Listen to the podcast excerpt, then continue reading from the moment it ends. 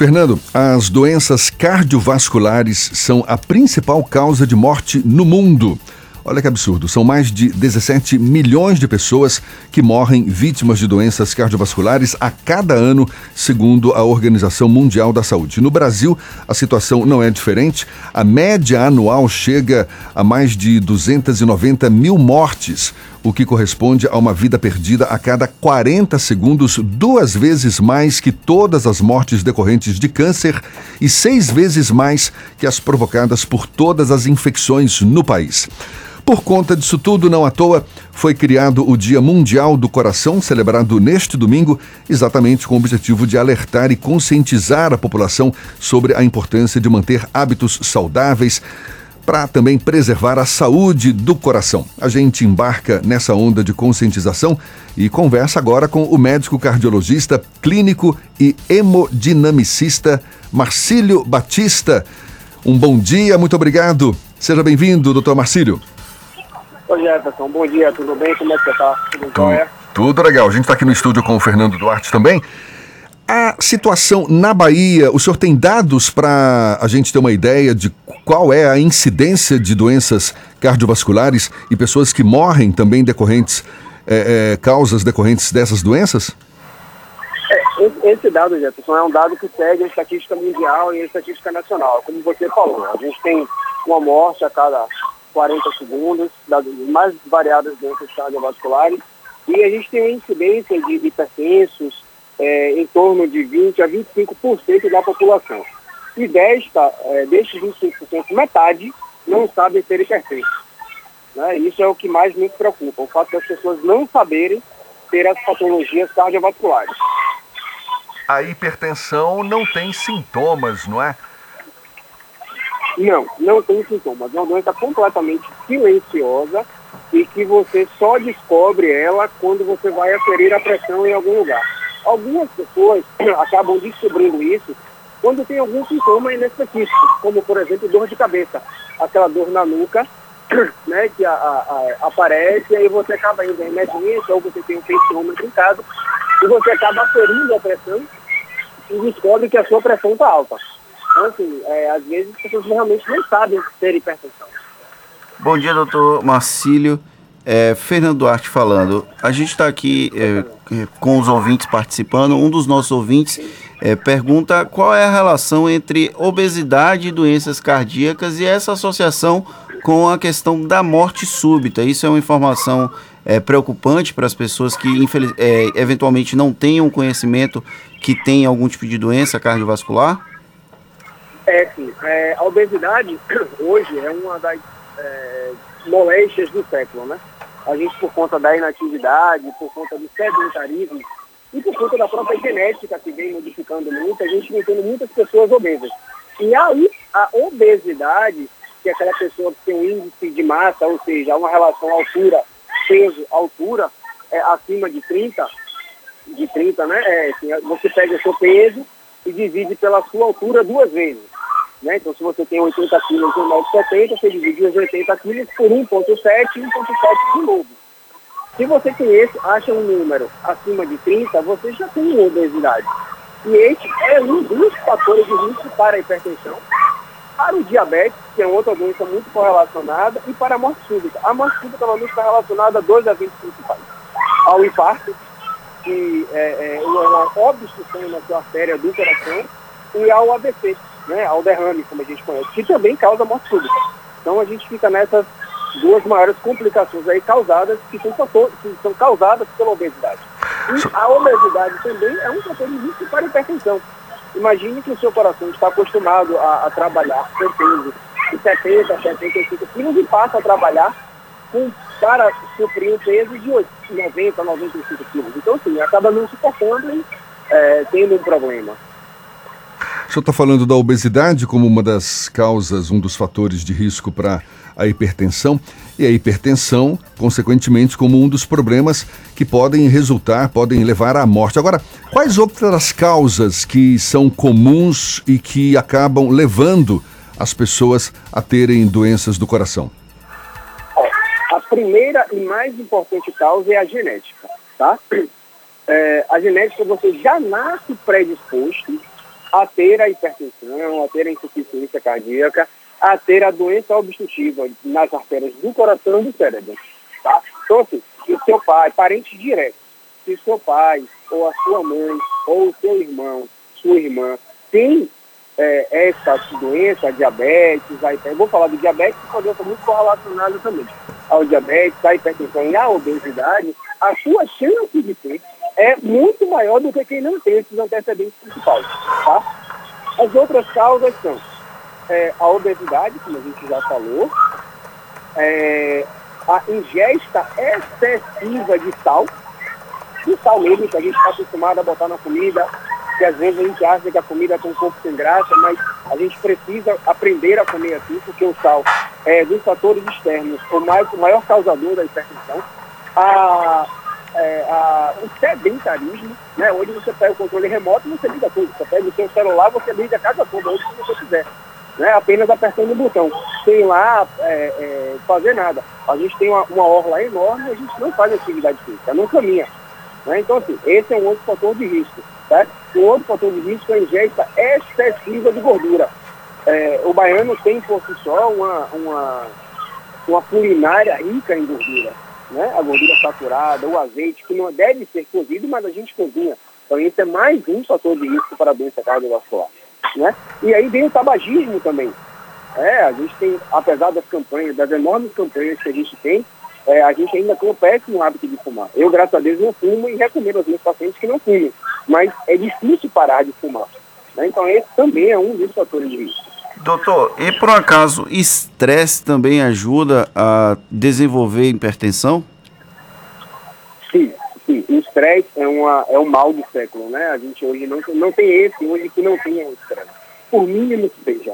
Né? O estresse ele é, um, é também um causador de hipertensão. Porque imagine você ficar estressado, é, você fica nervoso, você fica ansioso, e isso faz com que a sua pressão suba. Além da hipertensão, o estresse também é um causador de infarto, de derrame e de outros tipos de doenças. Quer dizer que a gente pode concluir que, como prevenção para essas doenças cardiovasculares, primeiro, está falando aí do estresse, manter a calma, né? Procurar ter uma qualidade de vida mais saudável, exercitar também essa serenidade que, claro, nesses dias de hoje cai muito bem. Controle da pressão arterial, dos níveis de açúcar, da gordura no sangue, alimentação saudável. Agora, doutor Marcílio, o senhor falou que a questão genética é uma das grandes causas. Para quem tem essa predisposição genética a doenças cardiovasculares, não adianta nada ter essas prevenções todas, então? Não, veja só, não é, não é que não adiante nada. É, adianta sim. O problema é que você vai ter que prevenir muito antes, muito antes. Ou seja, você vai ter que ter a, a, é, a sua pressão arterial aferida muito mais cedo do que uma pessoa que não tem a predisposição, tá? Então, assim, a gente recomenda que você afira a sua pressão arterial pelo menos uma vez por ano, tá? Na sua consulta médica. Mas a gente sabe que todo o sistema de saúde hoje não, não consegue a todo mundo um acesso fácil. Bom, mas aí você vai ao posto de saúde, afere a pressão. Tá? Então, se você tem uma predisposição, se você tem família, primeiro, a boca, tá? Diminua a quantidade de sal. Segundo, atividade física. Poxa, é, é difícil a gente falar, mas quem não consegue hoje, nas suas entre 12 e 14 horas acordado, quem não consegue tirar 30 minutos para caminhar, é uma questão de organização, de planejamento. É difícil, é. Tem famílias que não conseguem, mas assim, tem que se esforçar pelo menos três vezes por semana fazer uma caminhada. Diminuir sal, é, sua, fazer sua caminhada, testar o tabagismo. O tabagismo tem que ser parado de forma abrupta, não tem jeito, tem que parar. Tá? Então, assim, a, além do mais, a idade. Homens acima dos 45, mulheres acima dos 55 anos têm uma predisposição maior para terem doença cardiovascular. Então a gente tem que aferir a pressão, fazer sua atividade física e, lógico, ir ao médico anualmente para poder ver se a gente consegue identificar algum outro problema. Doutor Marcílio, o senhor cumpre essas recomendações? Cumpro, cumpro sim. Ontem, por exemplo, assim, eu faço atividade física regular. Ontem eu corri meus 5 quilômetros. Pronto, durante a minha atividade no trabalho, eu faço consultório, eu faço cateterismo, mas assim, eu arrumo três vezes por semana, tá? É o tempo que eu consigo. Ontem eu corri meus 5 quilômetros. Então, assim, é essencial fazer isso. A gente tem que fazer, tem que se programar. Ah, é toda semana que eu consigo? Não. Por conta do meu esquema de trabalho, esquema de estudo em escola, com isso tudo. Mas, sempre que posso, duas ou três vezes por semana eu faço a minha corrida. Eu já nem estou mais na fase de caminhar. Eu comecei caminhando, ontem eu já corri. Então, assim, é o hábito saudável e a gente tem que se programar para isso. A minha alimentação é uma alimentação saudável, eu às vezes fujo, porque assim, a gente às vezes precisa também ter um momento de alegria. Então, assim, eu como o meu churrasco de vez em quando, eu como minha muqueca, mas eu recomendo a todo mundo que além de fazer isso em momentos específicos, você faça a sua atividade física. E olha que eu tenho mãe hipertensa e mãe que já teve infarto. Né? Então, assim, é, a gente precisa realmente é, tomar conta de tudo isso.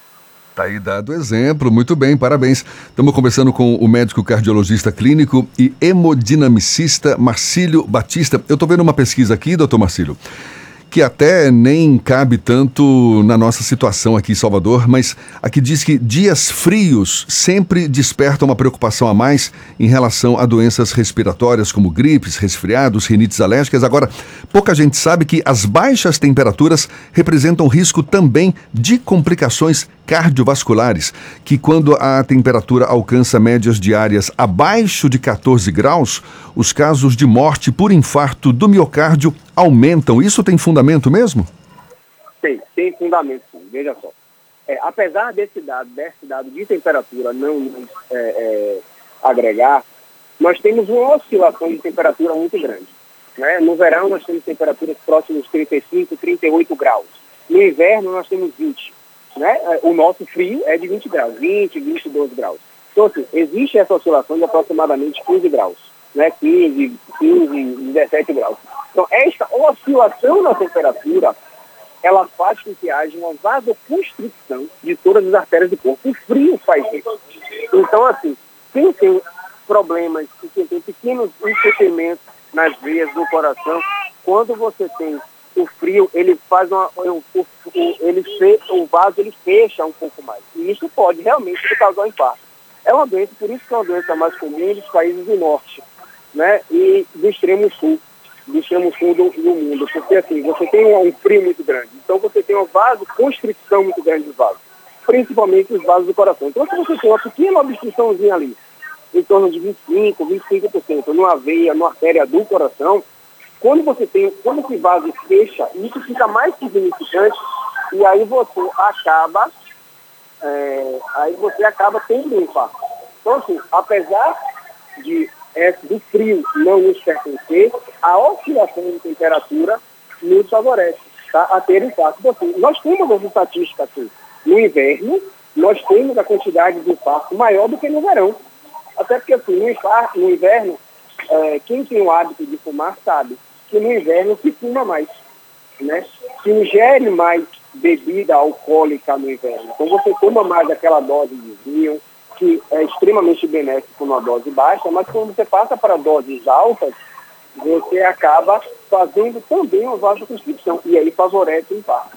Então, assim, dizer que a gente não está enquadrado nisso é um equívoco comum, mas existe sim. No inverno, aqui na Bahia, nós temos essa estatística de aumentar a quantidade de pacientes infartados. E a gente lembra que agora, domingo, Dia Mundial do Coração, portanto, vai ser, vai ser celebrado neste domingo Está aí uma grande oportunidade para as pessoas se conscientizarem um pouco mais sobre a importância de prevenir doenças do coração com uma boa alimentação, estilo de vida saudável, enfim, evitando gordura, o fumo.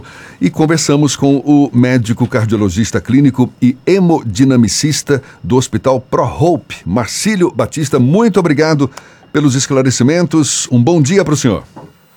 Obrigado, bom dia. E o nosso serviço lá da Proruto está disponível para quem quiser. Nós temos cardiologistas disponíveis lá todos os dias da semana, né? E temos ó, também, espero que não precisem, mas nós também temos UTI cardiológica 24 horas disponível para quem precisar. Por sinal, eu estou indo para lá agora, a gente tem consultório lá agora, 8 e meia da manhã, e aí a gente vai estar tá lá no consultório. Qualquer coisa que precisarem, estamos à disposição. Muito obrigado, doutor Marcelo Batista. Agora são 7h41.